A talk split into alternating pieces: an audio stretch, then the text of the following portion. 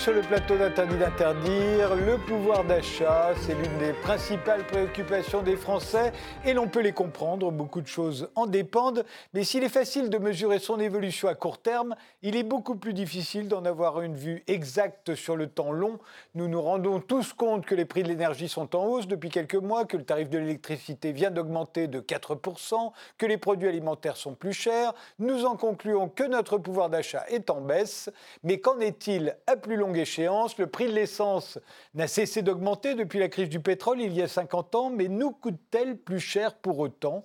Et l'électricité, le téléphone, la baguette, la viande, les voitures, plus cher ou moins cher qu'il y a 50 ans? Bref, notre pouvoir d'achat est-il en hausse ou en baisse depuis Pompidou et Giscard? Sommes-nous plus riches ou moins riches qu'avant? Pour en débattre, nous avons invité François-Xavier Oliveau, vous êtes l'auteur de La crise de l'abondance aux éditions de l'Observatoire. Votre point de vue, euh, d'abord, est-ce que tout est plus cher ou tout est moins cher? Bonsoir Frédéric. Euh, sur le temps long, euh, c'est assez clair que tout est moins cher ou pratiquement tout est moins cher, paradoxalement, et c'est très surprenant. Mais en fait, quand vous regardez dans le détail, on, effectivement, les prix baissent, c'est l'effet du progrès technique mais notre pouvoir d'achat sur la durée depuis environ 200 ans, depuis le début de la révolution industrielle, augmente de manière indubitable. Donc depuis 200 ans, les prix baissent, notre pouvoir d'achat monte. Depuis 50 ans, c'est la même chose. Depuis 50 ans, c'est la même chose. Depuis la crise du pétrole, depuis le temps qu'on nous dit qu'on est en crise, c'est aussi le cas. Depuis le temps qu'on nous dit qu'on est en crise, c'est encore le cas. Depuis trois mois, non. Évidemment, il y a l'aspect court terme, effectivement, et les tensions sur euh, beaucoup de choses, euh, notamment l'énergie et des matières premières, du transport de Chine. Mais, mais sur la durée, sur la, longue durée, euh, le progrès technique fait considérablement baisser les prix et on vit, c'est pas une nouveauté, mais on vit beaucoup, beaucoup mieux qu'il y, a, qu'il y a 20 ans et qu'il y a 50 ans, qu'il y a 100 ans. Oui, mais alors pourquoi est-ce qu'on a l'impression que tout va de plus en plus mal? Pourquoi il y a encore des gilets jaunes? Ça, c'est une Ah ben, ça veut dire, ça veut pas dire qu'on vit bien. On vit mieux, mais on vit pas bien. Ceux, qui vivent pas bien aujourd'hui vivent plutôt mieux que ceux qui vivaient pas bien il y a 70 ans, mais ça ne veut pas dire qu'ils vivent, qu'ils vivent bien encore.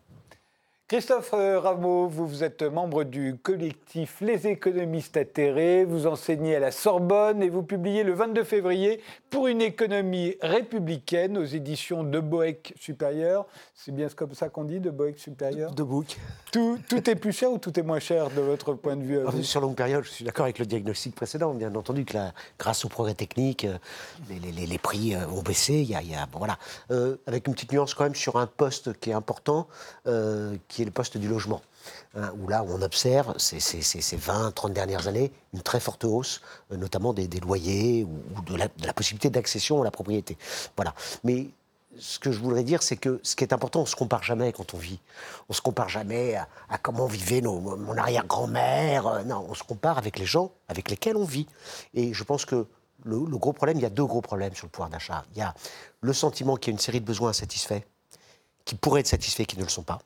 On y reviendra dans la discussion. Et la deuxième chose très importante, c'est les inégalités.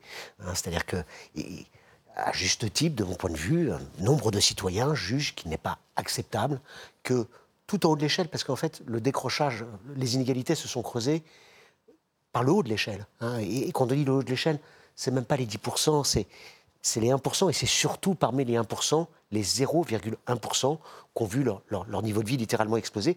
Et ça, ça remet en cause le pacte républicain, le fait qu'on vit dans la même société. Alors, pour que les... parce que quand on dit que tout est de moins en moins cher, ça demande quand même quelques explications. Parce que c'est, c'est pas intuitif, c'est pas forcément le souvenir qu'on en a, y compris pour ceux qui ont vécu euh, en 1970, à une époque où le prix du litre d'essence c'était 1 franc 10. Aujourd'hui, c'est 1,80 euro. Alors, comment expliquer que, que les... en dépit du fait que depuis 50 ans, l'essence n'a cessé d'augmenter, elle soit moins chère aujourd'hui Oui, c'est une très bonne question parce qu'effectivement, on a l'impression, et, les prix montent effectivement quand ils sont libérés en euros. Pourquoi? Parce que pour des questions qui sont qu'on crée de l'argent et donc en fait on pousse tous les prix vers le haut, mais on pousse aussi les salaires vers le haut. Et ce, faut, ce dont il faut se souvenir, c'est le niveau du salaire en 1970. Bien sûr, si on se dit un franc 10 en 1970, c'est, c'est moins de 20 centimes aujourd'hui, ça paraît très très bas. Mais il faut se souvenir que le SMIC en 1970, c'était 3 francs 50 de l'heure. 3 francs 50. Et donc, ça veut dire qu'en 1970, vous achetiez un litre d'essence à franc 10 avec un SMIC à 3 francs 50. Mhm. Vous deviez travailler une vingtaine de minutes pour acheter un litre d'essence. exactement. 19, vous avez fait les calculs. Vous avez fait le et 10 minutes aujourd'hui. Et 10 minutes aujourd'hui, puisque vous avez un, un SMIC qui est autour de 10,50 euros, vous avez un litre d'essence qui est entre 1,70, 1,80, 90 aujourd'hui, donc c'est, c'est- c'est- ça, ça a effectivement fortement augmenté, mais on reste autour d'une dizaine de minutes. Donc ça veut dire qu'en fait, l'essence est pour un, pour un smicard euh, est deux fois, quasiment, Ouais. euh, euh, le, deux, deux fois moins cher aujourd'hui qu'en 1970. Malgré l'OPEP, Ouais. malgré la crise du pétrole, malgré la hausse de la fiscalité, puisque les taxes ont considérablement augmenté, malgré tout ça, vous avez une essence qui est deux fois moins chère. Elle permet de rouler plus, parce que les moteurs ont amélioré leur rendement, donc on va encore plus loin. Donc en termes de pouvoir de déplacement, on s'est amélioré, et elle est beaucoup moins polluante. Vous avez beaucoup moins de particules fines et vous avez beaucoup moins d'effets négatifs. Est- elle est de meilleure qualité, et tout en étant deux fois moins chère.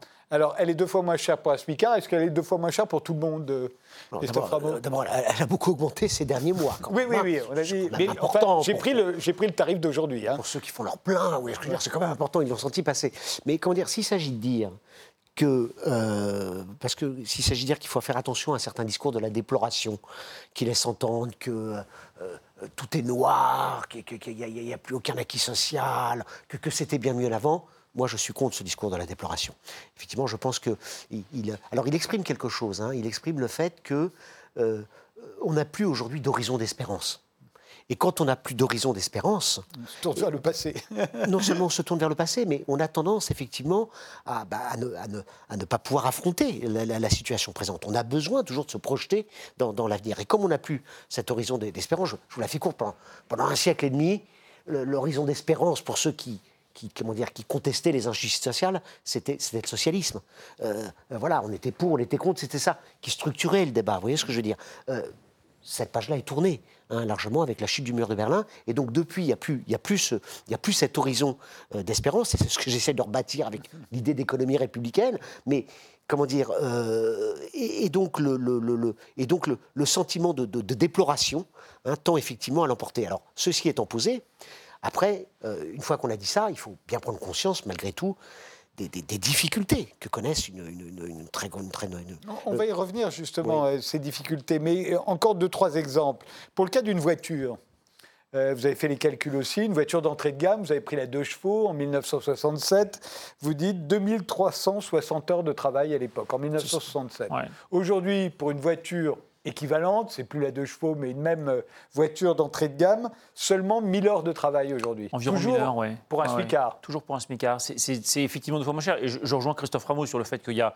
il y a une logique aussi de projection et, et d'espoir. Mais, mais il faut effectivement comprendre qu'on est effectivement dans une tendance longue d'amélioration du pouvoir d'achat. Et effectivement, cet exemple de la voiture est intéressant aussi, parce qu'aujourd'hui, on paye euh, plus de deux fois moins cher une voiture qui est quand même de bien meilleure qualité. C'est-à-dire que la, la deux chevaux des années 70, vous vous souvenez, hein, c'est euh, le toit en toile, c'est euh, la direction un peu dure, même très dure. Les euh, sièges en toile. les sièges en toile, pas de ceinture de sécurité, un seul rétroviseur à gauche, comme dans toutes les voitures à l'époque, Mmh. Un moteur qui, est, voilà, qui était ce qu'il était. donc, donc on est une voiture assez légère d'ailleurs. Les voitures sont deux fois plus lourdes aujourd'hui Mmh. parce qu'elles sont deux fois plus équipées et donc il y a, vous avez aujourd'hui voilà, un airbag, un autoradio évidemment, enfin même même un système de son embarqué. Vous avez évidemment de rétroviseurs, vous avez tous les systèmes de sécurité, euh, direction assistée. Donc on est dans une qualité qui s'est largement améliorée et malgré ça le coût effectivement est deux fois moins cher. Et d'ailleurs le, le- le- le- aujourd'hui euh, la plupart des Français ont une voiture, au moins une voiture, ce qui n'est pas du tout le cas dans les années 70. Donc on a effectivement ce, ce gain de pouvoir d'achat. Ce qui n'empêche pas effectivement ce que disait Christophe Rameau, c'est-à-dire la, logique de, de, de se comparer dans, relativement à, à- à sa propre époque et donc le fait qu'il y ait effectivement des, des tensions et des douleurs. Quand, effectivement, quand je parle de la crise de l'abondance, on parle bien de, de crises qui sont bien réelles, ça c'est sûr. Quand on dit, euh, là, on vient d'avoir une hausse du tarif de l'électricité de 4%, Ah bah, et encore c'est- bien moindre que ce qu'on aurait dû avoir en réalité, puisque ça a Absolument. été amorti par le gouvernement. Enfin, c'est quand même 4%, et vous avez raison pour ceux qui payent par rapport... euh, et qui, et qui roule beaucoup. C'est absolument évident que la hausse de prix euh, récente hein, est, évidemment très dure, euh, ceux notamment qui pour les, effectivement roulent en voiture, donc aucun l'essence plus cher et ensuite se aucun électricité et 4% c'est plus cher. Mais on va voir l'évolution des prix de l'électricité entre 1950 et 2021. Mmh. Et là, il n'y a pas de doute non plus. Euh, non, euh, oui, c'est ça. Ça, c'est- Euh, alors, ça, ça a c'est la beaucoup lumière, ça. baissé. Ça, c'est la lumière. Alors, ça, c'est même, ça, même, ça, bon, là, c'est- une image qui, qui, qui descend au paléolithique en fait. Donc c'est le, temps qu'il faut pour avoir euh, une heure de lumière à l'équivalent de 100 watts, des ampoules de 100 watts incandescentes. Et on est passé de 58 heures à un quart de seconde en, en, quelques en 500 millénaires. Donc, ce, qui est, intéressant, donc on, est, on est dans cette logique et, je, je, veux vraiment insister sur le fait que c'est on a, on a perdu et, c'est ce que disait Christophe Bravo, une espèce d'aspiration collective. Il y a une époque où cette aspiration collective c'est le progrès. C'est l'idée de dire demain on vivra mieux parce que la science va nous aider à vivre mieux. Et on est, on est, on a perdu un peu ça parce qu'il y a eu deux guerres qui ont été très dures, notamment, et qui ont, et qui ont un peu montré que la science pouvait aussi servir à faire du mal. Mais, mais fondamentalement, le progrès technique et scientifique est, est une chance absolument. Il ne s'est pas arrêté depuis la crise du pétrole. Il ne s'est pas arrêté depuis la crise du pétrole. Il a même accéléré. Si vous regardez les taux de, de, décroissance ou d'amélioration de, de, notre accès à la lumière, elles se sont accélérées au 19e siècle. On est à 3% de baisse des prix tous les ans. On est à 6% de baisse euh, depuis 1900, euh, depuis le passage de, du feu, de la lampe à huile, de la chandelle, du filament, de l'éclairage LED. Et on est effectivement, on a une lumière qui est extrêmement abondante. On est beaucoup plus éclairé la nuit que ce qu'on a pu être euh, jusqu'à maintenant. Donc on a effectivement un accès à, cette énergie lumineuse qui est, qui, est, devenue, qui est devenue très très abondant. Christophe Non mais qui, a eu sur longue période, à fortiori depuis le paléolithique, des gains de productivité non mais même sur 50 ans. Et surtout récemment. Sur 50 ans, c'est beaucoup sur moins 50 ans, on est absolument d'accord. Donc il n'y a pas de souci là-dessus. La question que, que, moi je me pose, c'est est-ce que pour autant, partant de là, bah, il n'y a plus de raison de se révolter? Pour parler clairement. D'accord? Moi, mon point de vue, c'est de dire qu'il y a toujours de bonnes raisons de se révolter, parce que justement, compte tenu de ces gains, de, ces gains de productivité, de, ces progrès techniques, de, des ressources qu'on a, eh bien, on pourrait satisfaire de façon beaucoup plus ample des besoins en matière de logement. Hein, on a une crise du logement, il y a un mhm. rapport de la Fondation de l'Abbé Pierre qui est paru ce matin. En matière de santé, nous a pas échappé ces, derniers ces, derniers, ces deux dernières années qu'on était à l'os euh, en matière de dépenses de santé à l'hôpital. On été beaucoup trop loin dans l'austérité. Donc voilà, donc euh, il y, y, a une série. Manger mieux, Hein, euh, manger mieux. Euh, on a les capacités aujourd'hui, dans les pays développés comme à l'échelle mondiale, hein, on a les capacités de vivre mieux. Et on, on, a un système économique qui, de mon point de vue, ne s'en donne pas les moyens. D'où le sentiment de, révolte qui existe et qui, est là, qui, est, de mon point de vue, tout à fait légitime, auquel s'ajoute, mais je pense que c'est lié et que les deux se tiennent, ces inégalités qui sont, si vous voulez, le, le point de vue que je soutiens, c'est de dire qu'au fond, dans nos sociétés, il y a un socle d'accord très profond qui n'a pas toujours existé sur le, politique, sur l'idée qu'on doit vivre en démocratie, sur l'idée que le suffrage universel doit prévaloir. Plus personne ne remet ça en cause aujourd'hui. Il y a encore quelques temps, à l'extrême droite ou à l'extrême gauche même, euh, ça se discutait. Vous voyez ce que je veux dire hein? Euh, Aujourd'hui, plus personne ne remet ça en cause. Et la raison pour laquelle on souffre, c'est le sentiment qu'il y a un domaine, l'économie, qui échappe à ce socle d'accord, avec des inégalités si vous dans la sphère du politique, c'est le principe une personne, une voix. Alors on ne peut pas reproduire cette, logique d'égalité dans l'économie. Ça serait l'égalitarisme qui n'aurait pas de sens, etc. Très bien. Il faudrait compenser l'effort, ceux qui travaillent plus doivent être mieux payés. Mais entre dire ça, dire qu'on ne va pas reproduire un système euh, d'égalité absolue, et ces inégalités complètement abyssales, euh, Carlos Ghosn, qui, à l'épreuve, pour ne citer que lui, ne s'est pas avéré d'un apport fondamental pour son entreprise. Euh, si je ne m'abuse, il gagnait le salaire moyen euh, de, son employé euh, dès, le, dès, le, les premiers jours du, du mois de janvier. Vous voyez ce que je veux dire? C'est pas acceptable. C'est pas acceptable parce que ça détruit les collectifs. Ça détruit les collectifs, ça détruit l'entreprise, hein, le, sens du travail, etc. Et donc je pense que je pense que c'est ça hein, le, le, souci. Alors j'aurais une autre question, c'est est-ce qu'on ne s'illusionne pas sur la gravité des inégalités? Je parle des inégalités à l'intérieur d'un pays, hein, parce que les inégalités entre les pays ont tendance à se tasser. En général, tout le monde est un peu d'accord, même si entre la France et Haïti, il y a considérable, un, fossé considérable. Mais ces fossés entre les pays riches et les pays pauvres a tendance à se réduire. En revanche, à l'intérieur des pays, les, les, inégalités ont tendance à se creuser, et cela depuis les années 80, euh, alors qu'elles s'étaient beaucoup réduites Tout à fait. Euh, du temps de l'Union soviétique, au fond, hein, quand il y avait de la concurrence. Et de l'État-providence. Et de l'État-providence, et de la concurrence. Mais est-ce qu'on ne s'illusionne pas? C'est-à-dire qu'on prend à chaque fois l'idée, on prend les 10 milliardaires français, et on dit, vous vous rendez compte, fait dingue, outre le fait que les écarts entre nous et les milliardaires français sont bien moindres que ce qu'ils étaient euh, sous l'Ancien Régime, Régime, ou même au 19e siècle, où il fallait voir comment vivaient les riches. Ils vivaient un peu mieux que les milliardaires d'aujourd'hui. Franchement, ils vivent comme des ploucs par rapport aux milliardaires, enfin aux très très riches du, 19e siècle. Ils avaient 60 domestiques. Ils vivaient tous dans des, châteaux, des châteaux ou des hôtels particuliers. Aujourd'hui, il n'y a pas une telle différence, vous trouvez, vous Je, ne les fréquente pas, donc je, n'ai peut-être pas les informations que vous avez. je franchement, non. non. mais ça n'a rien à voir. Je pense que vous sous-estimez. Je pense que vous sous-estimez grandement le, train de vie à. Mais non, ils ont des milliards. On a, on a suffisamment glosé là sur l'augmentation. Ils ont gagné 400 milliards. C'est Oxfam, comme d'habitude. 400 milliards pendant la crise de Covid. Ils ont perdu 100 milliards là, il y a deux semaines. Crash boursier, ils ont perdu 100 milliards. Ça, c'est des milliards qui n'existent pas. Ça, je, serais d'accord en partie avec vous. Il y a un discours parfois critique sur la bourse. Absurde. Il y, a, il y a un discours parfois critique sur la bourse qui en fait conforte les illusions de la bourse. Vous avez un bout de papier qui s'appelle une action, il vaut 100 euh, tel jour, il, vaut 300 un mois plus tard. Et rien n'a changé. Et si tout le monde essaye de réaliser sa plus-value, vous avez raison, c'est ce qu'on appelle un crack. Et donc, en fait, c'était qu'une plus-value théorique. Là, maintenant, parlons des revenus. Parce que les revenus, ça, c'est des espèces sonnantes et trébuchantes. D'accord? Alors, sans matière de revenus, les, 1% de, salariés, euh, les mieux payés, ça fait 163 000 un salarié, ils gagnent au moins, au moins, au minimum, 8 700 euros. Vous allez me dire, c'est pas énorme, etc. Mmh. Les 0,1%, d'accord? Donc ça fait 16 000 salariés, vous me suivez. Ils sont à au moins, au minimum, 22 000 euros. Le top 1000. Oui, mais attendez, ce que le top 1000, ils sont, laissez-moi finir, le top 1000, ils sont à 89. 89 000. Ça, c'est pas acceptable. 89 000 euros par mois. Oui, oui, mais vous savez bien, si vous prenez. ce n'est pas acceptable. Si vous prenez Et ça, c'est des revenus. C'est pas, je ne parle, pas de, je parle pas de capital. Si vous prenez les, ceux qui touchent 22 000, vous savez bien qu'à la fin, quand ils ont payé leurs impôts, qu'est-ce qu'ils a... En plus, maintenant, c'est la source, il leur reste 10 000. Euh, non, non, si, si, je vous le garantis, il vous reste 11 000 à peu près. Quand vous êtes à 22 000, il vous reste 11 000 après.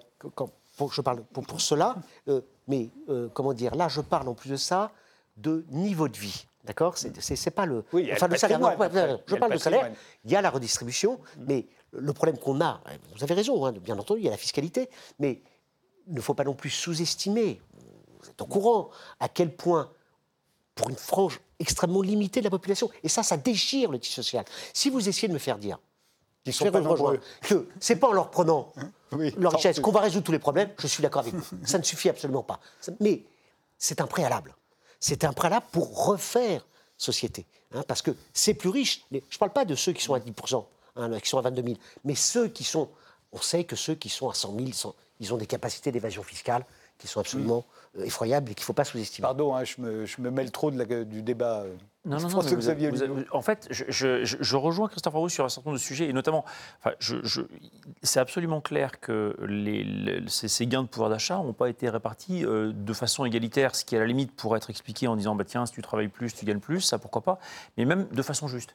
Euh, il y a une vraie injustice au-delà même de l'inégalité dans, dans, la répartition de, de, aujourd'hui des revenus, et, notamment du patrimoine, qui est aussi lié, que, que, je, que, je, décris aussi dans mon livre, c'est l'une des crises qui est, qui est, liée à l'abondance, mais qui est aussi liée à plusieurs choses, dont le fait que la plupart des revenus sont, pas, sont de moins en moins liés à la quantité de travail que vous fournissez, mais à la proximité que vous avez du capital. Mmh. Plus vous êtes près d'un univers euh, où il y a du capital, plus effectivement les, les revenus sont élevés. Il y a un autre sujet qui est sur la façon dont on crée de la monnaie, qui est très très inégalitaire et qui est euh, qu'on a vu d'ailleurs pendant la crise du Covid et qui a une tendance à accentuer les inégalités pour le coup de, patrimoine. Parce qu'il favorise ceux qui ont déjà du capital, soit sous forme d'immobilier, soit, soit avec des actions. Parce que vous créez de, l'argent par la dette aujourd'hui et donc la dette vous la fournissez vers des gens qui peuvent emprunter. Les gens qui peuvent emprunter, c'est des gens qui ont déjà, déjà de l'argent et donc plus vous avez d'argent, plus vous pouvez emprunter et en fait comme vous continuez à créer de la dette en permanence, vous allez mmh réévaluer en permanence les patrimoines, donc l'immobilier et, les actions, et donc vous allez en fait flécher, c'est pas du tout volontaire, il n'y a pas un complot de la Banque centrale pour dire euh, on va, mais qui, de fait, vous avez un creusement d'inégalité. Moi, je, je, on, a, on, a, on, a, on a souligné que les inégalités avaient baissé considérablement au cours du XXe siècle jusqu'en les années 70. Elles ont redémarré à la hausse à partir des années 70. Il y a différentes interprétations de, de, ça, mais moi je l'interprète très clairement avec le fait qu'on a eu un changement complet de régime monétaire en 1970. On, on, s'est décorrélé de l'étalon or en 1971. À la fin des accords de Bretton Woods. À la fin des accords de Bretton Woods, c'est devenu euh, l'échange flottant en 1973. Et à partir de ce moment-là, on a créé de l'argent par la dette, ce qui a créé deux phénomènes. D'abord, l'endettement permanent de l'État qu'on connaît depuis. On n'a pas eu un budget euh, positif depuis 1975, mais c'est aussi lié au fait qu'il y avait besoin de s'endetter pour, pour équilibrer l'économie. En fait, la dette a, été créée, en fait, s'est répandue dans le marché à ce moment-là. Et il y a eu aussi un creusement des inégalités qui a démarré à ce moment-là. Et je pense qu'on est vraiment, si on ne travaille pas sur la question de la façon dont on crée l'argent, on n'arrivera pas à résoudre, à, le, sujet. Et c'est là où je, suis peut-être en divergence avec Christophe Raveau. Je suis assez d'accord sur le diagnostic, sur le fait que l'injustice, euh, qu'il y a des inégalités qui sont creusées. Je pense que l'idée, c'est moins de traiter les conséquences, c'est-à-dire un creusement euh, à, la fin par l'impôt, c'est plus de le traiter à la source en disant la façon dont on crée de la monnaie au départ. Et euh, en ce qui concerne le logement, justement, parce que quand vous nous dites tous les prix baissent, euh, vous mettez un bémol aussi au logement.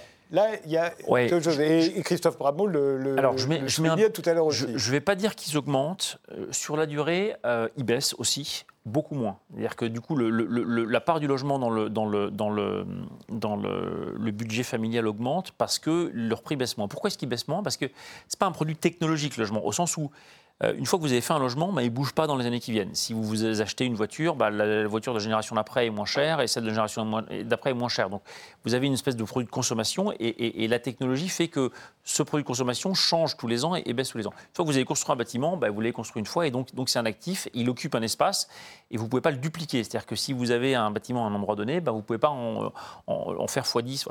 Donc vous avez une vraie rareté dans le logement qui explique pourquoi le prix baisse moins. Sur le logement, je voudrais quand même rappeler quelques, quelques chiffres.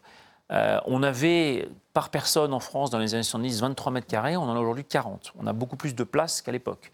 La qualité des logements s'est considérablement améliorée. À, une nuance près, la hauteur les, vêtements, les logements baissent. Ils ont perdu 40 cm, je crois, alors que les Français, au même moment, ont, bah, gagné 40 ou 60 cm. Mais je ne sais, vous, alors vous, que, vous me l'apprenez. Alors que les Français ont 7 cm à peu près de plus. Mais en termes de surface, vous avez quand même plus d'espace pour vivre. En termes de qualité de logement, c'est absolument comparable. En termes de sanitaire, de cuisine, d'accès d'eau courante, etc., d'isolation des bâtiments, d'empreinte euh, énergétique des bâtiments, on s'est considérablement amélioré, sans aucun doute. Euh, on est donc sur des bâtiments plutôt plus grands. Euh, et donc, donc, la qualité de vie et le pouvoir d'achat locatif s'est amélioré. Ce qui s'est passé, c'est que comme les autres prix baissaient, on a plus investi dans son logement et donc effectivement on dépense plus aujourd'hui pour son logement dans son budget général, mais on a aussi un peu plus de, qualité de logement pour ça.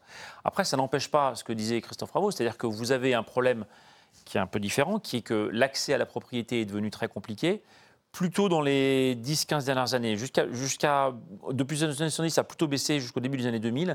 Et là, ça s'est stabilisé depuis une quinzaine d'années, parce qu'effectivement, les prix du logement ont considérablement augmenté. En même temps, les taux d'intérêt ont baissé. Les deux sont corrélés. Hein. Plus les taux d'intérêt baissent, plus les prix de logement augmentent, parce que quelque part, finalement, mmh. bah, ce que vous gagnez d'un côté, vous le perdez de l'autre, en fait. Et, donc, finalement, l'effort, l'effort est à peu près le même pour acquérir un logement. Simplement, effectivement, vous avez besoin de pouvoir vous endetter pour acquérir un logement. Et donc, effectivement, ça tend à flécher les logements vers des personnes plus aisées. Et par ailleurs, vous avez aussi des effets de, déséquilibre aussi. C'est-à-dire que les logements en centre-ville à Paris, là pour le coup, ils ont clairement augmenté. Ils sont devenus beaucoup plus.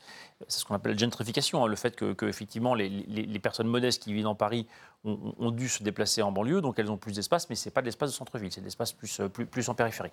Donc il y a quand même eu des mutations sociales très fortes qui ont été liées au logement, qui ont, qui ont fait des, des grandes distances, mais dire que, dire que le pouvoir d'achat de logement a baissé, je trouve que c'est un peu simplificateur par rapport à, par rapport à ce qui s'est passé. C'est-à-dire qu'il y a eu plus de surface, ça s'est organisé différemment, euh, mais c'est un peu plus compliqué que ça en fait. Christophe Rameau, sur le logement? Bah, Sur le logement, je, suis d'accord sur le fait que les, euh, comment dire, il y, a, deux parts dans la hausse du prix du logement. Il y a une part d'amélioration de la qualité. Vous savez, moi j'ai grandi dans la cité Yuri Gagarine, à Ivry-sur-Seine, qui vient d'être détruite. Et avant, ma maman était concierge, et donc je vivais dans une loge, dans le 16e arrondissement, certes. Enfin, c'était une loge, on avait très peu d'espace. Quand on est arrivé cité Yuri Gagarine, je vous assure que ça a été un progrès considérable, d'accord? Parce qu'il y avait, y avait, y avait l'eau courante, il y avait les toilettes à l'intérieur, etc., etc. Très bien. Ceci étant posé, ce qui s'est passé là, c'est, et je rejoins sur les 20 dernières années, on a eu euh, comment dire, on a une, on a une spéculation immobilière. Hein. et, alors sur les cinq dernières années, ça c'est la, la, page la plus sombre du bilan de Macron, on a une, comment dire, une, une, chute des constructions, notamment dans le logement social, mais de façon générale. Et donc, résultat des courses, on n'a pas assez de logements, on a cette spéculation immobilière, et donc les loyers ont très fortement augmenté. Ce n'est pas le cas dans tous les pays.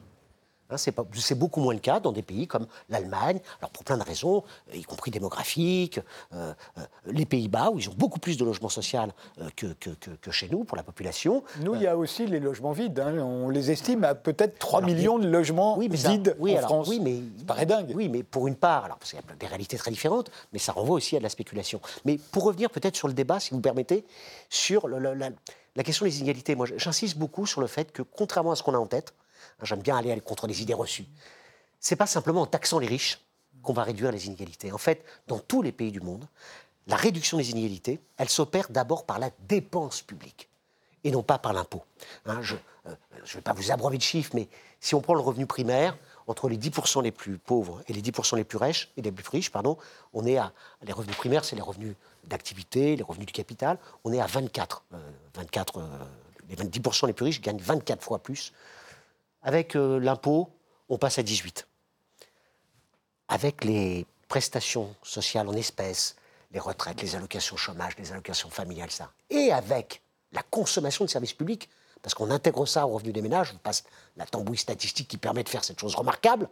Et bah, on fait ça dans, tous les pays du monde, mais en particulier en France. Eh bien, on arrive, vous savez à combien? 6 ou 7 3. 3. Vous vous rendez compte?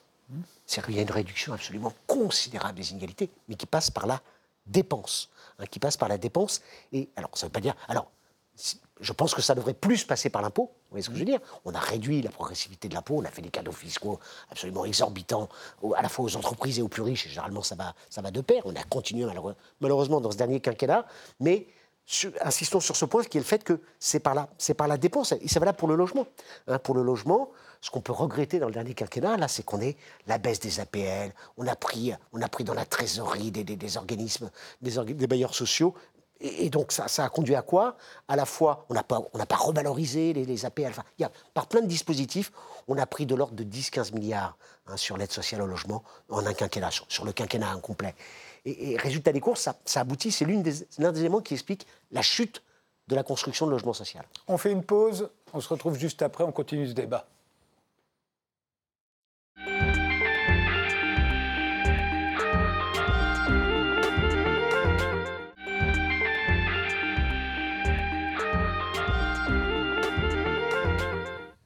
On reprend notre débat sur le pouvoir d'achat avec François-Xavier Oliveau, l'auteur de La crise de l'abondance, et avec euh, Christophe Rameau, qui, publie, qui publiera plus exactement dans quelques jours, pour une économie républicaine. Euh, alors justement, euh, restons sur... Euh, on est dans une période un peu particulière où on, nous parle du retour de l'inflation. on l'a vu, et c'est ce dont on parle depuis tout à l'heure, les prix ont beau augmenter, ça n'est pas forcément plus cher qu'avant. Ça peut même être moins cher, d'après vous, toujours, pratiquement toujours, nous dit Christophe Rameau aussi, en tout cas quand on regarde sur le long terme mais alors, il y a la spirale inflationniste, euh, à savoir que les prix augmentent depuis quelques mois, là depuis trois mois surtout, les prix augmentent. Euh, là tout à coup c'est plus cher, euh, mais on fait augmenter les salaires et c'est ce que demandaient les, manifestants il y a 15 jours, augmentation des salaires pour répondre au pouvoir d'achat. On a connu ça dans les années 70, les prix augmentaient, on augmentait les salaires. De ce fait qu'on avait augmenté les salaires, les prix augmentaient encore un peu plus, à la fois pour payer les employés et parce qu'il y avait plus d'argent sur la table. Et c'est une spirale inflationniste. C'est une des raisons pour lesquelles on a euh, fait l'euro tel qu'on l'a fait, d'ailleurs. C'était pour lutter contre ça. Oui, alors ça, j'y crois pas trop, en fait. Euh, ni, que ça va arriver Non, mais je vais vous expliquer. Enfin, en tout cas, mmh. chacun a sa propre mmh. euh, hypothèse. L'avenir est difficile à prévoir, mais, mais, mais en tout cas, ce que vous décrivez comme la spirale inflationniste des années 80, D'abord, il y avait quand même derrière une, cause racine qui était la création monétaire. Encore une fois, on a créé entre 9 et 13% d'argent tous les ans dans les années 70 et 80. Donc c'est ça aussi qui faisait monter à la fois les prix et les salaires. Donc ce n'était pas forcément une spirale qui s'auto-alimentait, mais simplement des prix qui montaient en parallèle. Sachant qu'on euh, continue, en dépit du fait que là, on va remonter les taux d'intérêt, on continue d'injecter euh, des milliards. on, en crée moins qu'à l'époque, figurez-vous. Ah oui, toujours. on en a créé 20 pendant 20 d'euros euh, en, en deux ans pendant la crise Covid c'était à peu près ce qu'on créait tous les ans en temps normal dans les années 70 et 80. Donc on a oublié qu'on avait en fait une création monétaire. En fait, ce qui se passait, c'est qu'on avait une, base de monnaie qui était beaucoup plus faible et en fait, on en créait beaucoup plus relatif. Donc, donc, donc en fait, la création monétaire était très très forte dans les années 70-80 plus qu'aujourd'hui, en tout cas plus que très certainement, très, certainement plus que dans les années 2010 et, même plus qu'actuellement. Donc, donc, donc bon. Non, on a aujourd'hui euh, clairement un. Alors, juste pour les années 80 aussi, vous aviez une spirale inflationniste qui était aussi liée au fait qu'il y avait des prix qui étaient indexés enfin des salaires qui étaient indexés sur les prix. Et vous aviez aussi un pouvoir de négociation des syndicats qui était probablement plus fort qu'aujourd'hui. Aujourd'hui, mmh. les syndicats ont plutôt perdu le pouvoir de négociation, on peut le regretter ou pas, mais, en tout cas, ils ont beaucoup moins de, poids aujourd'hui. Vous avez une économie qui est aussi beaucoup plus euh, désintermédiée. Donc, euh, et on dit aussi que les salaires ont beaucoup moins augmenté depuis un certain nombre d'années. Et les salaires ont beaucoup moins augmenté. Et d'ailleurs, les salaires en, 2000, en 2021 ont assez peu augmenté en réalité. Donc, euh, enfin, aux États-Unis, ils ont beaucoup augmenté, mais en, Europe, ils ont peu augmenté. Donc, je ne crois pas tellement à ce, démarrage de spirale inflationniste. Moi, je, crois, enfin, pour vous dire ce que je pense, je pense qu'en fait, on, on, va vers une poussée assez forte des prix qui est liée à, un, redémarrage, un choc absolument incroyable qu'on a subi. Je veux dire, le choc que l'économie a subi en 2020 en 2021 avec la crise Covid, où on a quand même fermé euh, pendant plusieurs semaines, plusieurs mois, tout l'appareil productif mondial, c'est un choc absolument inouï. Je veux dire, c'est miraculeux, enfin, c'est extraordinaire qu'on soit retourné à peu près à un niveau d'activité d'il y a deux ans après un tel choc. C'est déjà incroyable. Et donc, c'est normal que vous ayez espèce d'onde de choc qui fait que bah, on ajuste les capacités de production en termes d'énergie, en termes de matières premières, en termes de transport maritime, et que vous ayez une espèce d'onde de choc qui se diffuse sur un an, un an et demi, peut-être deux ans dans l'économie, qui va effectivement aboutir, euh, qui est en train d'aboutir à une inflation qui est une hausse de prix qui est assez forte. Mais fondamentalement, les, les moteurs de cette baisse de prix, le moteur de la technologie, ils n'ont pas ralenti et au contraire, ils ont même accéléré. On a accéléré sur le plan technologique pendant la crise du Covid, on a accéléré sur le plan médical, on allait beaucoup plus vite sur la, sur la production de vaccins que ce qu'on faisait avant. On a accéléré sur la numérisation des entreprises, sur le digital, elles ont gagné probablement 5 ans. Et ça, c'est un facteur de baisse de prix aussi, c'est un facteur déflationniste. Vous allez baisser euh, des loyers, vous allez, enfin, des, surfaces, euh, des, coûts de transport, vous allez, vous allez baisser des, coûts dans les entreprises. Et donc, en fait, le fondement déflationniste structurel de l'économie, il est toujours là. Et donc, il est compensé aujourd'hui par une très forte hausse des matières premières. Mais les matières premières, quand ça monte, ça descend après.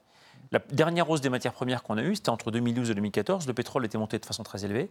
Il est retourné ensuite et on est rentré en, inflation négative, en début de déflation en 2016. Je pense que c'est ça, qui va se passer aujourd'hui. Donc je ne crois pas du tout au retour dans l'inflation. Ce n'est pas tout à fait le consensus du marché, j'en suis tout à fait conscient. Mais on n'est pas obligé d'être d'accord avec le marché. Euh, je pense qu'au contraire, on rentrera dans une période de très basse inflation, peut-être à horizon 12, 18 mois, je ne sais pas très bien. Il faut le temps que cette hausse s'absorbe, mais quand elle va redescendre, elle va se cumuler avec cette baisse, cette déflation structurelle. Donc moi, je vois plutôt une, logique de baisse de prix à horizon 2023-2024. Euh, Christophe Rameau? En matière d'inflation, il, il, y a deux explications possibles chez les économistes. Il y a une première explication qui est défendue par les libéraux qui consiste à dire Ah, s'il y a de l'inflation, c'est parce que la Banque centrale, avec l'État derrière, a créé trop de monnaie. Voilà. Donc c'est d'origine. C'est d'origine. Très bien. Il y a une autre explication qui est plutôt qui est keynésienne, dont je suis, qui consiste à dire euh, l'inflation, elle n'est pas d'origine monétaire, elle est d'origine réelle. Elle est liée au coût de production. Et donc, je vais vous rejoindre sur le diagnostic, mais pas sur l'explication. Aujourd'hui, on vit, on vit depuis 40 ans, en particulier en Europe, parce qu'aux États-Unis, il y a eu des inflexions. Il ne vous a pas échappé que Joe Biden a amené, et avant lui Trump quelque part, a amené des politiques de relance euh, colossales par rapport à ce qu'on fait en Europe. Mais enfin, attardons-nous sur l'Europe et sur la France. On a, en France et en Europe, on a le néolibéralisme. Le néolibéralisme, c'est quoi? Ben, C'est notamment, ou que la finance libéralisée, qui a creusé les inégalités, le libre-échange, l'austérité salariale. Et ça, ça plombe sur les salaires. Ça comprime les salaires. Il y a la menace permanente aux délocalisations. Il y a le chômage.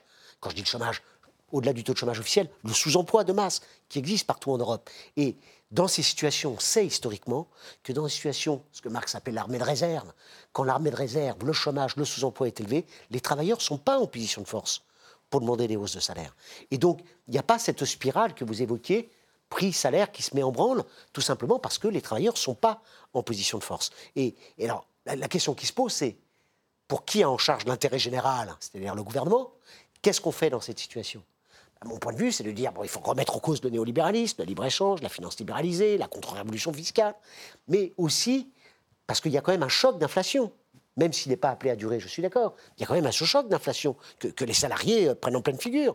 Et là, de mon point de vue, mais on y reviendra peut-être dans la discussion, c'est, de mon point de vue, la bonne solution, c'est pas de bricoler des petites choses comme la prime inflation, etc., c'est de revenir à une logique où effectivement on devrait être dans une logique d'indexation des salaires et des prestations sociales sur l'inflation de façon à maintenir le pouvoir d'achat. Pourquoi maintenir le pouvoir d'achat? Ben, Parce que le gouvernement se gargarise qu'en 2021, l'activité a repris. Très bien, heureusement, on, on avait descendu 8 marches, on en a remonté 7, hein, on est parvenu. En, bon, ouais, c'est très bien. Mais quand l'activité reprend, quand la, production reprend, bah, ça veut dire que les revenus augmentent, le revenu global. Vous savez, le, je, me suis toujours un, ardent défenseur du PIB, de cet indicateur tant uni par certains, parce qu'on le calcule de trois façons différentes, on arrive à l'euro près au même chiffre. Production, revenu, puis, la, puis, puis, la, la, demande. Bah, si le PIB augmente, ça veut dire que les revenus globaux augmentent, du même montant exactement. Bah, il faut que les salariés en bénéficient. Il n'y a pas de raison qu'ils ne bénéficient pas de ces hausses de. Alors, quand je dis les salariés, après, je suis pour. Parce que je modère un peu ce que j'ai dit tout à l'heure. Hein, quand j'ai dit on est passé à 3, c'est sur 10%, 10%. Si on prend les 1%, l'écart, il n'est pas à 3, Frédéric Tadei. Il reste colossal et il y a de la marge pour réduire les inégalités quand même. Hmm. Mais euh, vous ne m'enlèverez pas de l'esprit, euh, toutefois, qu'il euh, y a quand même un mystère pour, pour moi. À savoir que si, effectivement, tout le monde a profité des gains de productivité, des progrès technologiques, qui ont fait que les prix ont baissé tendanciellement depuis 200 ans, mais surtout depuis les 50 dernières années, euh, euh, il y a encore des gens, euh, j'en fais partie, qui ont connu les tarifs qu'on donnait tout à l'heure en ce qui concerne l'essence, l'électricité, etc. Et qui moi compris, ont l'impression que c'était moins cher avant. Si ça n'est pas moins cher, et si je n'arrive pas à comprendre si effectivement tout le monde a gagné en pouvoir d'achat, pourquoi on est si inquiet et pourquoi on est surtout, on a un tel ressenti, on a tous l'impression d'être plus pauvres qu'avant. Vous allez me dire, c'est pas seulement parce qu'au même moment, il y a 5 milliardaires qui, eux, sont beaucoup plus riches. C'est pas ça qui fait qu'on se sent plus pauvre qu'avant. Euh, on s'en fout des 5 milliardaires, à la limite. Euh, qu'est-ce qui fait qu'on se sent plus pauvre en dépit du fait que, objectivement, quand on calcule, on est plus riche. Mais, mais parce que, effectivement, je pense que c'est moins les milliardaires que le, que le voisin. En fait, c'est assez amusant parce que quand vous demandez à des gens à quel niveau de revenu ils seraient heureux, c'est une question qui a été posée et, la réponse est assez étonnante parce qu'elle dépend du niveau de revenu actuel. Mmh. Les gens disent en général, à peu près à deux fois que je gagne, à ce que je gagne, je serai heureux, quel que soit le salaire de départ. Et donc, en fait, c'est un peu la réponse à votre question, c'est qu'on se, quelque part, il Christophe Ramon a tout à fait raison, on ne se compare pas du tout avec avant. On oublie que euh, avant euh, il fallait économiser pour acheter un 33 tours, alors qu'aujourd'hui on a un abonnement 10 heures qui est, qui est, bien mieux. On oublie qu'avant il fallait économiser pour le cinéma, alors on oublie tout ça.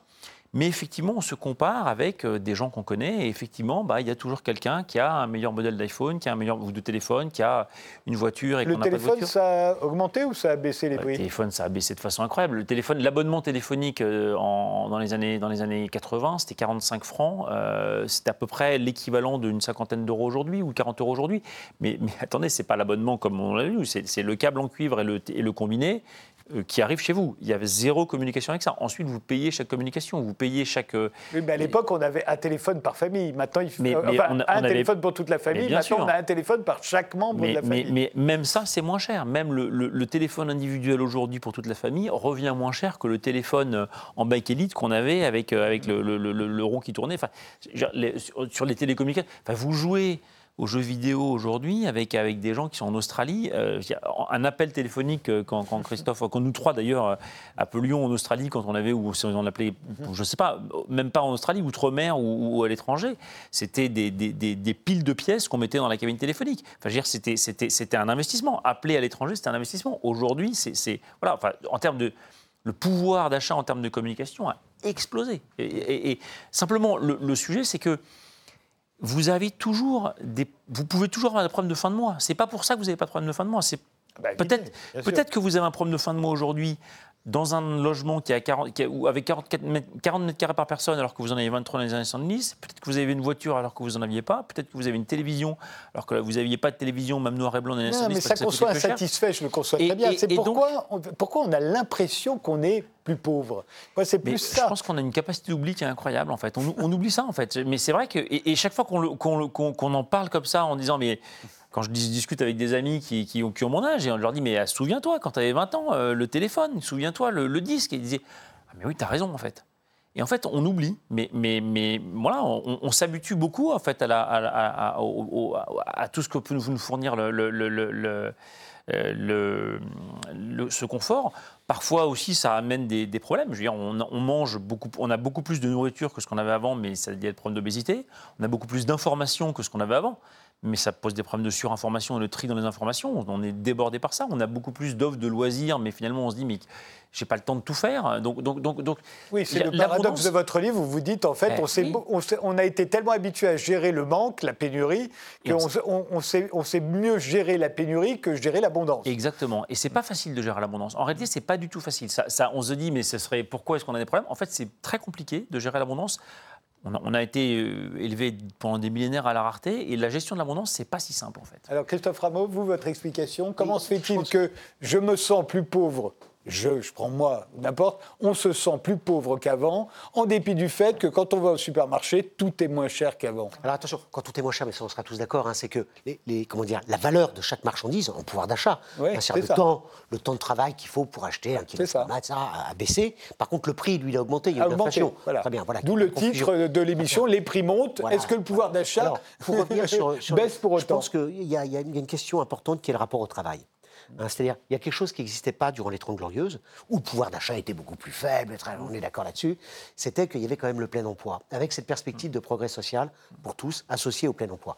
Aujourd'hui, il faut savoir que en 1970, à la fin des Trente Glorieuses, hein, euh, il y a deux fois plus de pauvres qu'aujourd'hui, je, vais dans, votre sens, et, quand on est pauvre, euh, au seuil de 50% du revenu médian, c'est comme ça qu'on calcule, enfin qu'on calculait traditionnellement le taux de pauvreté, donc il y en avait deux, et, pauvres en 1970, c'est un niveau de vie beaucoup plus faible qu'aujourd'hui, puisqu'en temps, le niveau de vie a plus que doublé. On était plus pauvres à l'époque qu'aujourd'hui. Non, on avait moins de revenus. Voilà, il y avait deux fois plus de.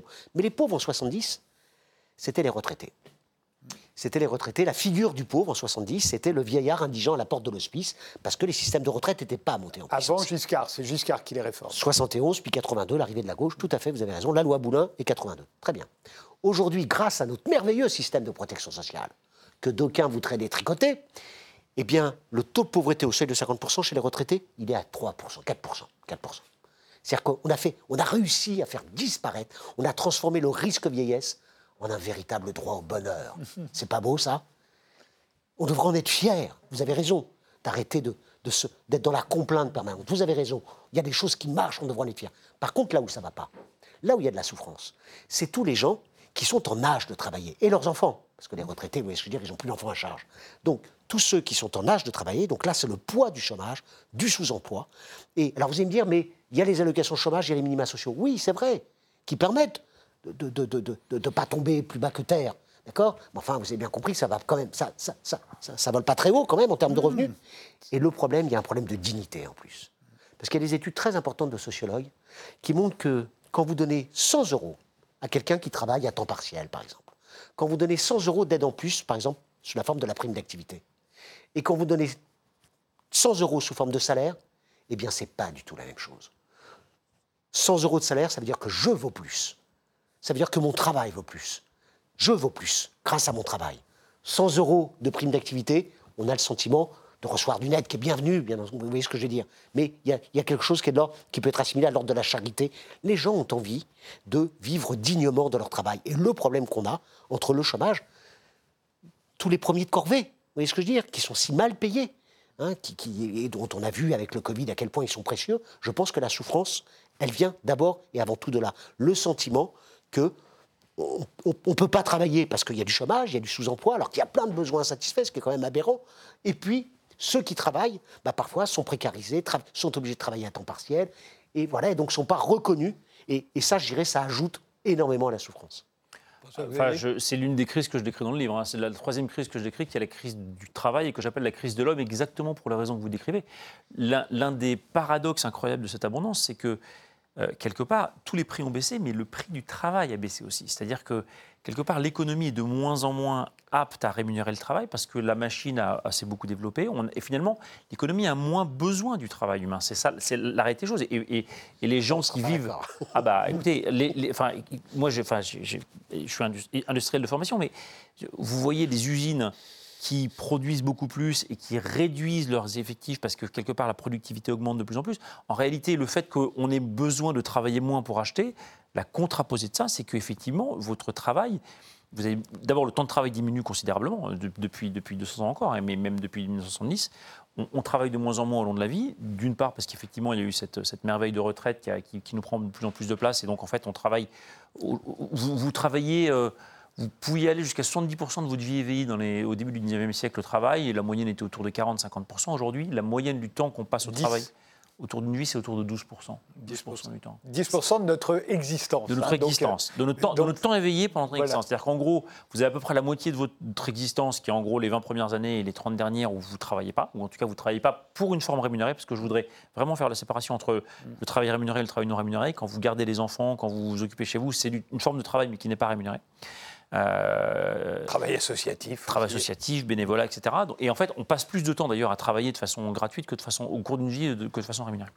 Et, donc en fait, le travail rémunéré, c'est une quarantaine d'années où vous travaillez à peu près 28% de votre temps euh, éveillé, puisque vous avez euh, euh, évidemment des journées où y a pas, où vous ne faites pas que travailler, vous avez des week-ends, etc., des vacances.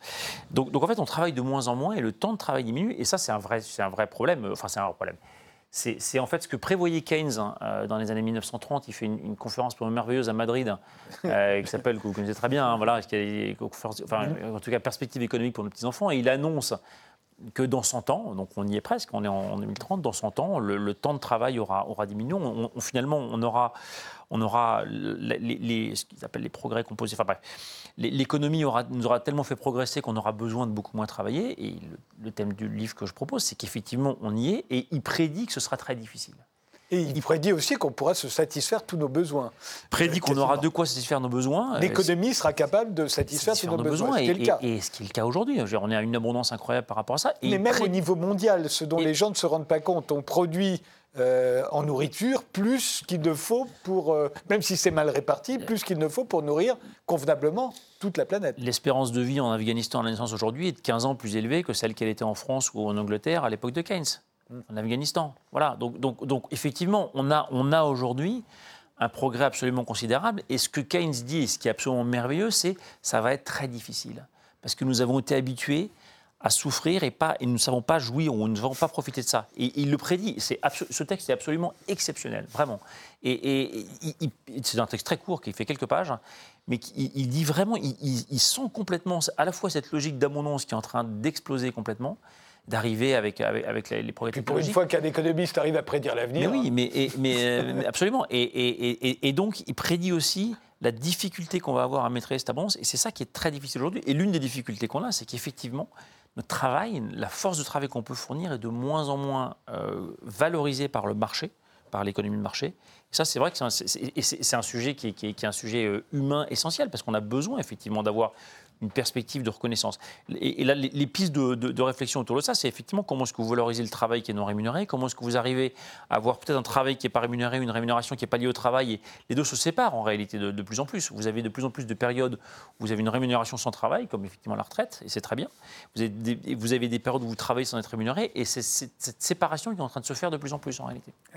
Alors, ce serait quoi une économie républicaine, puisque votre livre ne sortira que, que dans quelques jours? Euh, J'ai donc pas pu le lire, Christophe Rameau. Euh, Mais d'abord, c'est de dire qu'on ne vit pas dans des sociétés d'abondance au sens général. Moi, je ne suis pas d'accord avec ce, ce- ce diagnostic. Pour, pour, pour- Bien pour sûr, dialoguer ensemble, hein, c'est-à-dire que, euh, voilà, je pense qu'on on- est, dans des, euh, est dans sociétés où il y a du progrès par rapport à hier, très bien, voilà. Mais enfin, il ne faut pas sous-estimer à l'échelle mondiale. Euh, Et même en France, hein, vous avez un institut qui s'appelle le CREDOC, qui fait des études sur le- la consommation, hein, des études très précises, bon, qui montrent à quel point il ne faut pas, quand pas sous-estimer le mal logement, euh, la nourriture saine, les loisirs auxquels renoncent encore beaucoup trop de... Voilà, donc je pense qu'il y a vraiment pas mal de besoins satisfaits. Alors pour, pour revenir sur l'économie républicaine, le sentiment que j'ai, si vous voulez, c'est qu'en fait, il y a un socle d'accord politique très fort sur le suffrage universel. Et la raison pour laquelle on souffre, l'économie échappe à cause du néolibéralisme. D'accord? À cause de ce capitalisme néolibéral qui est au service des intérêts d'une infime minorité. Très bien. Comment y répondre? Et le point de vue, c'est de rassembler ces deux continents. Quand je dis rassembler, ça veut dire, ça veut pas dire les- les superposer, mais les faire dialoguer. Économie et République. Quand vous allez sur un moteur de recherche, Frédéric Tadei, faites-le ce soir, tapez économie républicaine, eh bien en fait c'est étonnant. Il n'y a pas de travaux sur le sujet. Il y a des travaux d'historiens sur l'économie sous, sous la Révolution française, sous la Troisième République, très bien. Mais l'idée de rapprocher ces deux continents, nos valeurs républicaines, démocratiques, peu importe les termes qu'on utilise à ce niveau, et l'économie, ce n'est jamais fait. Eh bien, moi, mon point de vue, c'est de dire que pour remettre l'économie à l'endroit, pour qu'elle fonctionne mieux, pour qu'elle satisfasse mieux les besoins sociaux, il faut partir de la République avec deux volets. Il y a deux volets dans la République. la fait courte, il y a un volet libéral. Il y a un volet libéral dans la démocratie. Pour vivre en démocratie, en République, il faut la liberté de penser, de s'associer, de se réunir. C'est très bien, c'est fondamental. Mais il y a un volet qui n'est pas libéral. C'est le volet proprement républicain, justement. C'est l'idée que pour vivre en République, il y a aussi, ben, on, met, on met les êtres humains sur un pied d'égalité, on ne compte que pour un, on élit des représentants qui font la loi, qui s'applique à tous, y compris à ceux qui ne sont pas d'accord. Voilà. Y compris parce que parce que il y a besoin de porter l'intérêt général de la société. Le volet proprement républicain, c'est le volet, c'est le volet de l'État. Il y a besoin d'État. Et ben, pour l'économie, c'est pareil. Et en fait, la raison pour laquelle nous souffrons, déjà, c'est que nous ne saisissons mal à quel point, dès aujourd'hui, en fait, nos économies, elles sont déjà en partie républicaines. C'est-à-dire qu'il y, a un pôle, il y a un pôle public qui est très important, qu'on appréhende très très mal. Hein, C'est-à-dire que euh, euh, on dit toujours, par exemple, en termes d'indicateurs, ne serait-ce comme l'indicateur qu'on utilise, qui est l'indicateur de dépenses publiques, est totalement farfelu.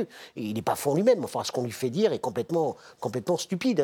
56% hein. euh, du PIB, 62% de dépenses publiques avec le, avec le Covid en, 2020, ça ne signifie absolument pas ce que la plupart des gens ont en tête qu'on prélève 62% sur les gens du privé qui seraient les seuls productifs pour, faire, payer des fonctionnaires improductifs. Tout ça, c'est complètement, du début jusqu'à la fin, la phrase est fausse. D'accord? Bon, les fonctionnaires augmentent le PIB, c'est l'une des vertus du PIB. Dans tous les pays du monde, on considère que les gens qui travaillent, payés dans les associations, s'ils sont payés, d'accord, on ne met pas le bénévolat, et à mon avis, c'est juste de ne pas mettre le bénévolat, soit dit en passant, ils augmentent le PIB. Bon.